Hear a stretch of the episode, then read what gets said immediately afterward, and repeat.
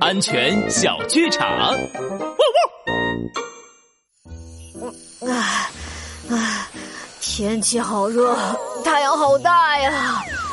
哎，那个住宅楼墙角那里很凉快，我们去那里凉快一会儿吧。那可不行，拉布拉多警长说过，经过住宅楼的时候要与阳台保持一定的距离，我们可不能去那儿。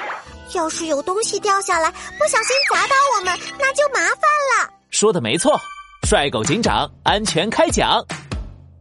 住宅楼的阳台经常会有居民放些杂物在上面，有时候风吹过就会掉落，如果被砸到，后果可是很严重的。所以经过住宅楼的时候，一定要与阳台保持距离哦。